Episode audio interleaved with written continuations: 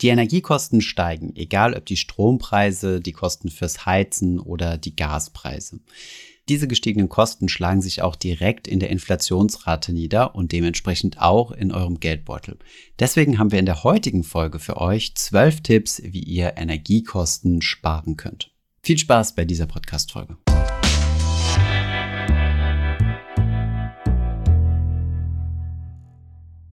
Bevor es weitergeht mit der Folge, noch ein kurzer Werbeeinspieler. Und zwar möchte ich euch den Partner der heutigen Folge vorstellen und das ist Wechselpilot.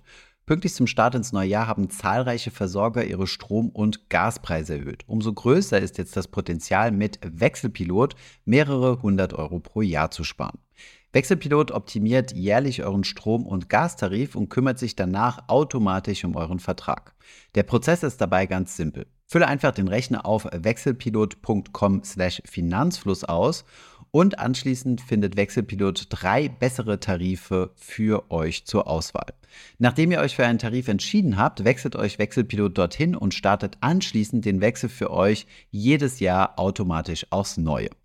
Bei uns im Team haben wir ebenfalls bereits Wechselpilot genutzt, um unseren Stromanbieter zu wechseln. Wähle am besten jetzt den richtigen Tarif unter wechselpilot.com/finanzfluss und das Beste zum Schluss mit dem Code Finanzfluss20, alles zusammengeschrieben, bekommt ihr nochmal 20 Euro Cashback pro Zähler. Der Code ist das ganze Jahr gültig. Den Link zu Wechselpilot findest du natürlich wie immer in den Show Notes. Gründe, seinen Energieverbrauch reduzieren zu wollen und damit einhergehend auch die Energiekosten gibt es viele. Zunächst einmal der ökologische Aspekt, dass man zum Beispiel gegen den Klimawandel etwas tun möchte. Oder auch politisch motivierte Gründe, dass man weniger abhängig sein möchte von Energielieferanten, wie zum Beispiel bei uns in Deutschland von Russland. Ein derzeit aber sehr wichtiger Punkt ist das Schonen des eigenen Geldbeutels. Denn ihr habt ja sicherlich mitbekommen, dass die Inflationsraten gestiegen sind und das nicht zuletzt aufgrund von Energiepreisen. Hier ist es wichtig zu verstehen, wie denn die Energiepreise im Verhältnis zur Inflation stehen. Dazu muss man zunächst einmal verstehen, wie Inflation berechnet wird. Um die Inflation zu berechnen, nimmt man einen repräsentativen Warenkorb. In diesem Warenkorb sind dann verschiedenste Ausgaben drin, die so ein durchschnittlicher deutscher Bundesbürger so im Jahr tätigt. Hierzu zählen zum Beispiel Kosten wie Mobilität, Miete, aber auch solche Dinge wie Heizkosten. Ist der Preis für diesen repräsentativen Warenkorb von einem Jahr zum nächsten Jahr gestiegen, ist das die Inflationsrate. Daraus leitet sich aber auch ab, dass die Inflationsrate keine homogene Zahl ist, die den gesamten Warenkorb teurer werden lässt, sondern dass es sich hierbei nur um einen Durchschnitt handelt. Einige Waren im Warenkorb sind deutlich teurer geworden, haben also eine höhere Inflationsrate als der Durchschnitt. Andere sind vielleicht sogar günstiger geworden oder gleich teuer geblieben, haben also eine geringe Inflationsrate. Und aus diesem Grund ist es auch so, dass jeder von uns individuell eine eigene Inflationsrate hat. Denn jeder von uns konsumiert anders, hat also einen anderen Warenkorb als der, der vom Statistischen Bundesamt angenommen wird. So ist es zum Beispiel so, dass mit den steigenden Spritpreisen naturgemäß Autofahrer oder Menschen, die zumindest häufiger Auto fahren, mehr mehr leiden als diejenigen, die öffentliche Verkehrsmittel benutzen. Denn bei einem Fahrradfahrer, der kein eigenes Auto hat, fallen natürlich die Kosten für ein Auto und auch die Benzin- oder Dieselpreise aus dem Warenkorb raus. Die Preise für Energieträger sind in den letzten Monaten überproportional gestiegen. Hierzu zählt zum Beispiel Gas. Der Gaspreis ist im Januar im Vergleich zum Vorjahr um rund 20 Prozent gestiegen. Der Gasanteil im repräsentativen Warenkorb sind 2,5 Prozent. Das bedeutet, wenn 2,5 Prozent um 20 Prozent gewachsen sind im Vergleich zum Vorjahr, wirkt sich das mit 0,5 Prozent auf die gesamte Inflationsrate aus. Das ist natürlich schon sehr massiv. Die Januarinflationsrate lag bei 4,9 Prozent und wie gesagt, allein 0,5 davon gehen schon auf die Kappe des Gaspreises.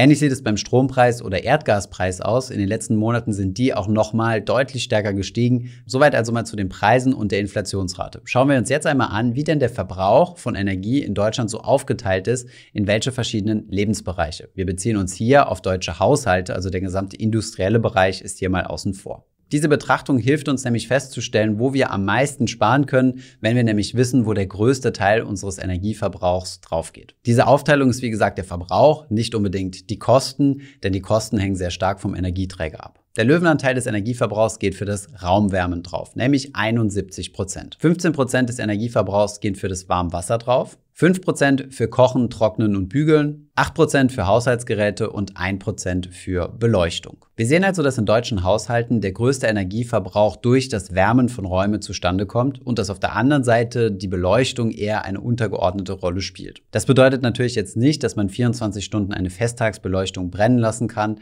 denn dann würde der Prozentsatz natürlich steigen. Aus diesen Statistiken können wir aber ableiten, wo der größte Hebel ist, Energiekosten zu sparen. Schauen wir uns deswegen jetzt einmal an, wie man denn beim Heizen, also bei den Heizkosten sparen kann, ohne gleich das ganze Haus zu sanieren oder zu frieren. Tipp Nummer eins, relativ simpel, zunächst einmal die Temperatur senken. Wer immer 23 Grad in seiner Wohnung hat, der wird es zwar gemütlich warm haben, aber vielleicht kommt man ja auch mit 21 Grad gut klar. Jetzt werdet ihr sagen, okay, diese zwei Grad Unterschied, das wird man nicht merken, aber gerade in den höheren Temperaturen ist der Energieunterschied schon sehr stark, denn je größer die Differenz zwischen der Innentemperatur und der Außentemperatur ist, desto mehr Wärme fließt nach draußen ab und desto stärker muss das auch kompensiert werden. Das bedeutet, durch die Reduktion von einigen Grad Raumtemperatur Temperatur kann man schon sehr viel Energie sparen. Wenn du jedoch auf warme Zimmer nicht verzichten möchtest, dann lohnt sich vielleicht Tipp Nummer zwei für dich.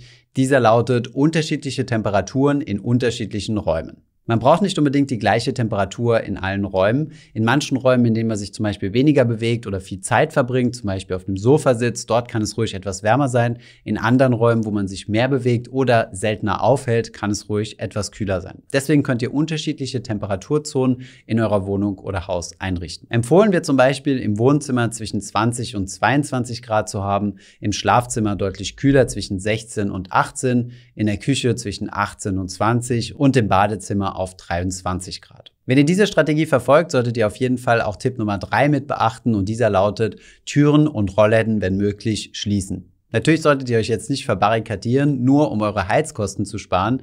Allerdings, gerade wenn ihr unterschiedliche Räume unterschiedlich beheizt, macht es natürlich Sinn, die Türen zu schließen. Und auch sonst macht es Sinn, die Fenster geschlossen zu halten und gerade nachts die Rollläden auch zu schließen. Auch das isoliert noch einmal und behält die Wärme drin, ohne dass man weiter heizen muss. Dann gibt es in dem Bereich natürlich auch nochmal ein paar Hinweise, wie zum Beispiel, dass ihr keine Möbel vor Heizkörper stellen solltet, denn dann verteilt sich die Wärme nicht so gut und ihr heizt im Zweifelsfall einfach nur die Couch auf. Außerdem solltet ihr bei älteren Häusern und Wohnungen einmal schauen, ob denn hinter der Heizung anständig isoliert ist.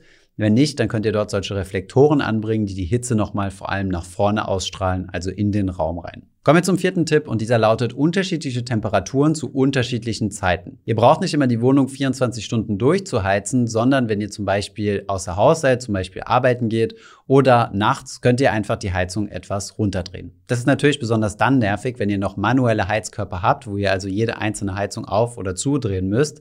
Deswegen kann es sich lohnen, ein zentrales Wärmethermostat sich anzuschaffen oder solche Smart Home Lösungen. Aber Achtung, ganz runterdrehen solltet ihr die Heizung natürlich nicht, denn dann kommt ihr zunächst einmal in eine kalte Wohnung zurück, was unangenehm ist und ihr braucht noch mal mehr Energie, um das Ganze aufzuwärmen. Es kann sich also lohnen, wenn ihr eine smarte Home-Einrichtung habt, tagsüber die Temperatur in der Wohnung etwas runterzusetzen und dann vielleicht eine Stunde oder anderthalb Stunden, bevor ihr nach Hause kommt, die Temperatur schon mal hochfahren zu lassen. Tipp Nummer 5 lautet Stoßlüften statt Dauerlüften. So wie ich das aus internationalem Umfeld einmal mitbekommen habe, sind Deutsche besonders bekannt für ihre Stoßlüftstrategie. Das bedeutet einmal alle Fenster groß aufreißen, frische Luft rein und dann das Fenster wieder schließen. Das ist tatsächlich auch aus dem Aspekt des Energiesparens keine blöde Strategie, denn wenn ihr einmal stark durchlüftet, also frische Luft reinlässt, statt einfach längere Zeit das Fenster offen zu lassen, haben die Wände keine Zeit, sich abzukühlen und diese Baumasse ist das Schwierigste aufzuheizen. Aus diesem Grund macht Stoßlüften mehr Sinn als Dauer Dauerlüften.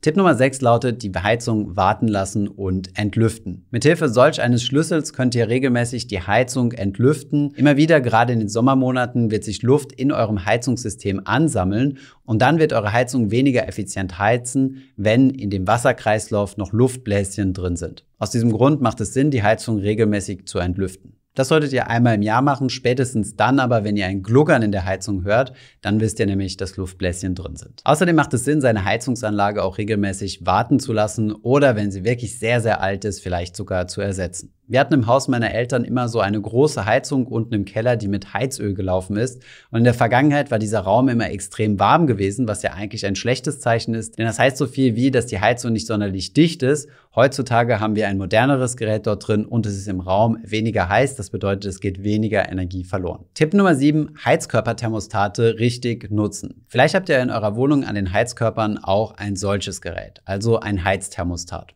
Viele Menschen benutzen das aber falsch, nämlich so wie ein Wasserhahn. Wenn sie warm haben wollen, drehen sie es einmal stark auf und wenn es warm genug ist, dann wird es wieder zugedreht. In diesem Kopf befindet sich aber ein Thermostat, was die Temperatur automatisch regelt. Das bedeutet, je wärmer es wird, desto weiter geht ein Ventil auf und drückt die Zufuhr für neues, heißes Wasser aus dem Heizsystem zu. Wenn es kälter wird, wird dieses Ventil wieder enger und es kommt mehr heißes Wasser rein. Das bedeutet, wenn ihr ein solches Thermostat habt, braucht ihr das eigentlich nur einmal einzustellen und werdet dann eine mehr oder weniger konstante Raumtemperatur haben. Denn in diesem Kopf befindet sich ein Messgerät, was die Temperatur misst und dann entsprechend die Zufuhr von heißem Wasser beschleunigt oder reduziert. Diese Thermostate sind nicht unglaublich präzise, also werden nicht auf den Grad genau funktionieren. Es gibt aber so eine ungefähre Leitrichtlinie von der Stufe von 1 bis 5, was so ungefähr die Zieltemperatur ist. Am besten probiert ihr das Ganze mal für euch aus, bis ihr dann eine konstante, angenehme Temperatur gefunden habt. Dann könnt ihr auch dieses Plastikteil genau an dieser Stelle platzieren, wo es für euch am besten passt und dann wisst ihr, was für euch die richtige Einstellung ist. Das kann ja, wie wir eben gesehen haben, dann von Raum zu Raum auch unterschiedlich sein. Soweit einmal unsere Tipps zum Thema Heizkosten sparen. Vielleicht hier an dieser Stelle nochmal ein Bonustipp, der sich eher an diejenigen richtet, die eine eigene Wohnung haben oder ein eigenes Einfamilienhaus. Es gibt von der staatlichen KfW-Bank, der Kreditanstalt für Wiederaufbau, jede Menge Förderprogramme, wenn ihr wärmendämmende Maßnahmen an eurem Haus oder an eurer Wohnung verrichten möchtet. Das sind dann besonders günstige Kredite oder sogar Zuschüsse vom Staat, die ihr dafür bekommt, dass ihr Energiesanierungen durchführt. Das bedeutet, dass ihr dafür sorgt, dass euer Haus besser isoliert ist und somit weniger Energie bei der Wärme verbraucht. Gerade bei jetzt stark angestiegenen Energiepreisen und der Annahme, dass das vielleicht sogar noch etwas länger dauern könnte, also dass wir länger auf diesem hohen Niveau bleiben, lohnen sich solche Sanierungsmaßnahmen vielleicht jetzt noch mal mehr. Ich habe euch mal einen weiterführenden Link in die Beschreibung gepackt. Kommen wir mal zu den nächsten Tipps zum Sparen von weiteren Energiekosten. Wir haben das extra aufgeteilt in einmal Heizkosten, da habt ihr den größten Hebel, könnt ihr am meisten Geld sparen und dann weitere Einsparmöglichkeiten. Hier gibt es zwar weniger Einsparpotenzial, aber ein schönes Sprichwort sagt doch, Kleinvieh macht auch Mist, deswegen schauen wir uns fünf weitere Tipps an. Legen wir gleich los mit dem Tipp energieeffiziente Geräte kaufen. Manchmal denkt man, dass es günstiger ist, ein altes Gerät zu kaufen oder ein günstiges Gerät bei einem Elektronikdiscounter. In der Regel verbrauchen alte Geräte oder Billigelektronik deutlich mehr Strom als etwas höherwertige neue Geräte. Deswegen solltet ihr euch immer die Energieklasse anschauen, die immer auf jedem Elektrogerät angegeben werden muss. Je weiter unten der rechte Pfeil hier angezeigt wird, desto energiefressender sind die Geräte und davon solltet ihr Abstand nehmen. Besonders achtsam solltet ihr vor allem bei Geräten sein, die sowieso viel Energie verbrauchen, wie zum Beispiel Kühlschrank, Spülmaschine oder Waschmaschine. Hier lohnt es sich gegebenenfalls ein paar Euro mehr in der Anschaffung auszugeben und dafür einiges an Strom zu sparen. Bei Kühlschrank und Gefrierfach solltet ihr auch regelmäßig enteisen, das bedeutet den Kühlschrank ausmachen und nochmal komplett säubern, denn je dicker die Eisschicht in zum Beispiel eurem Tiefkühlfach ist, desto schwieriger wird es für den Kühlschrank zu kühlen und desto mehr Energie verbraucht er auch. Der nächste Tipp lautet, LED-Birnen kaufen statt Glühbirnen. Die sind in der Anschaffung auch in der Regel ein Ticken teurer, verbrauchen aber nur einen Bruchteil von der Energie, die Glühbirnen benötigen. Der nächste Tipp lautet Standby-Geräte ausschalten. Im Standby brauchen Elektrogeräte ebenfalls Strom, wenn auch sehr wenig. Es kann sich aber lohnen, dass ihr hier eine große Steckerleiste anbringt und dann einfach abends alles ausschaltet und das Ganze dann so lange ausgeschaltet lasst, bis ihr das nächste Mal das Gerät wieder benutzt. Das lohnt sich zum Beispiel gerade hinter dem Fernseher anzubringen, wo ihr euren Fernseher habt, euren Receiver, vielleicht noch den Internetrouter und so weiter. Der nächste Tipp lautet regelmäßig Stromtarife vergleichen. Gerade bei Stromtarifen lohnt es sich regelmäßig zu vergleichen und alle paar Jahre einmal zu wechseln. Wenn ihr da keine Lust habt auf den ganzen Aufwand, gibt es mittlerweile auch Services wie zum Beispiel Wechselpilot, das haben wir euch unten in der Beschreibung mal verlinkt, die das dann einfach für euch machen, wenn sie für euch einen besseren Stromanbieter finden. Und dann kommen wir abschließend zum letzten Tipp. Dieser ist eher etwas für Fortgeschrittene. Den hat Markus in dieses Skript mit aufgenommen, weil er sich selbst gerade damit beschäftigt. Und dieser lautet, ein eigenes Photovoltaik-Panel zu installieren. Um das zu machen, braucht ihr nicht ein Einfamilienhaus mit einem großen Dach, sondern mittlerweile gibt es auch eigene Module, die ihr auch in einer Wohnung benutzen könnt und dann zum Beispiel auf euren Balkon stellen könnt. Diese Module steckt ihr dann einfach in die eigene Steckdose und sie speisen dann euren eigenen Stromkreislauf und reduzieren somit den Strom, den ihr von außen beziehen müsst. Wie gesagt, es handelt sich hierbei um einen Profi Tipp, weil hier nochmal etwas mehr Recherche notwendig ist. Ihr müsst zunächst einmal mit eurem Vermieter abklären, ob ihr das überhaupt draußen anbringen dürft. Ihr solltet von einem Elektroniker prüfen lassen, ob eure Stromleitungen das überhaupt aushalten, also da so ein Photovoltaikpanel drauf zu stecken. Und ihr solltet für euch natürlich mal durchrechnen, ob sich das Ganze auch finanziell lohnt. Denn die Payback-Periode, also die Zeit, die ihr Strom mit diesem Panel beziehen müsst, um überhaupt die Anschaffungskosten wieder rentabilisiert zu haben, können zwischen fünf und zehn Jahren liegen. Im schlimmsten Fall rentabilisiert sich das Ganze nie. Nichtsdestotrotz finde ich es eine interessante Sache, mit der man sich durchaus mal beschäftigen kann. Das waren soweit unsere zwölf Tipps. Wir haben überhaupt nicht den Anspruch, dass diese Liste vollständig ist, sondern setzen jetzt voll auf euch, diese Liste zu vervollständigen. Deswegen schreibt doch mal fleißig unten in die Kommentare, was eure Tipps sind, um Energiekosten zu sparen. Mich würde das mal super interessieren. Und ähm, ja, deswegen sind wir eine Community, dass wir gemeinsam solche Ideen sammeln, um dann auch durch etwas schwierigere Phasen wie zum Beispiel höhere Energiepreise zu gehen. Ich hoffe, diese Podcast-Folge hat dir gefallen. Wenn ja, dann zöger doch nicht in deinem Umfeld über diesen Podcast zu sprechen, bei Freunden und Bekannten. Ich denke, es gibt auch in deinem Umfeld viele Menschen, die sich für das Thema finanzielle Bildung interessieren oder interessieren sollten. Wenn du auf iTunes bist, würden wir uns auch freuen, wenn du uns eine positive Bewertung dalässt. Das hilft uns, den Podcast noch einfacher auffindbar zu machen. Alle wichtigen Links und Verweise findest du wie immer in den Show Notes zu diesem Podcast. Vielen Dank fürs Zuhören und bis zum nächsten Mal.